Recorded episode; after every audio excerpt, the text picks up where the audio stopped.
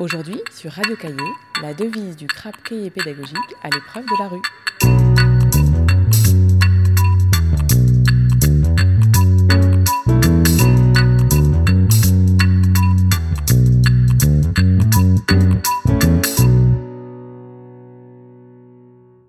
Nous avons voulu tester la pertinence de la devise du CRAP et des cahiers en faisant un micro-trottoir.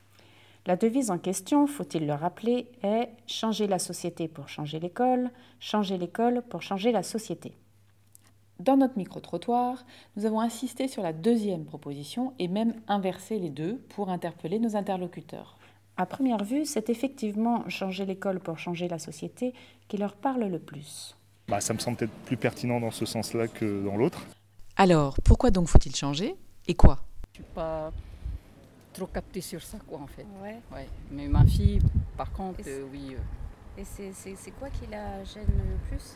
En fait, Qu'elle voudrait changer? euh, qu'elle veut changer, c'est au niveau des professeurs. Ouais. Elle veut, enfin, si j'entends bien par ma fille, c'est il y a des professeurs qui veulent, qui veulent faire à leur guise. Ouais. Ouais, il y en a, il y en a. Je dis pas tout. hein. Moi, j'entends euh, déjà avec elle parce que déjà, elle, a, elle est tombée sur un professeur qu'elle a, Ouais. elle n'aime pas du tout. Et il y a des moments, c'est trop, trop dur pour elle. Et du coup, euh, ben, pour finir, euh, elle va pas à ses cours. Il faut renforcer la confiance en eux, il faut travailler sur la confiance. Faut que le- l'enfant se sente bien euh, dans sa classe pour pouvoir appréhender les notions euh, d'apprentissage. Donc le mettre à l'aise le plus possible. Aujourd'hui, c'est pas le cas d'après vous? Pas partout, non. C'est pas le cas partout. Qu'est-ce qui empêche ça? Bah, les, les maîtresses et les maîtres sont pas formés à ça déjà.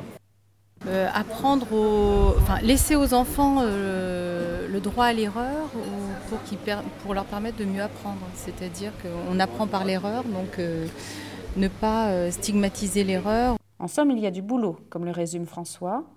Moi, je pense qu'il faudrait tout casser pour tout reconstruire, mais je ne sais pas si c'est très bien vu dans, dans notre milieu, parce que moi, je suis enseignant, forcément. Donc euh, voilà, enfin, ou du moins, il faudrait garder les murs porteurs, mais il faudrait tout casser à l'intérieur, et pas comme l'a fait la, la réforme, la réforme actuellement. Bon, rassurons-nous, c'est tout de même mieux qu'au Maroc, nous ont confié Tariq et Amine. Parfois, les...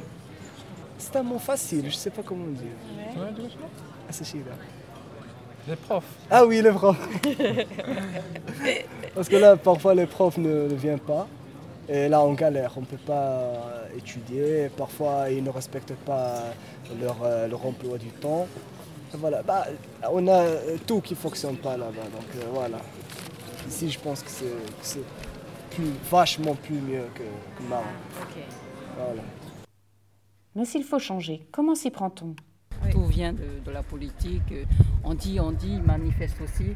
Après, il n'y a pas que les professeurs, il y a aussi les, les attitudes des, des élèves Donc il faut changer la politique aussi. aussi. aussi. Après, il n'y a pas que la politique. Hein. Ça ne vient pas que pour les professeurs. Bah oui. Ça vient aussi des, des élèves aussi. Et aussi des, parents aussi, l'éducation aussi. Du coup, euh, il faut tout ça changer. Ça va être très compliqué. Ça va être très compliqué, puis surtout, il faut mettre tous les acteurs autour de la table. Élèves, parents d'élèves, enseignants, syndicats, le, monde administratif, euh, les responsables politiques. Et puis il va falloir lutter contre beaucoup d'immobilisme. C'est pas facile de changer l'école. hein. on, a, des habitudes, on est, on est confortable, et puis euh, beaucoup de gens sont prêts à changer, enfin, à changer, mais pour que rien ne change au- au- au final. Tiens donc, tout compte fait, peut-être bien qu'il faut aussi changer la société pour changer l'école.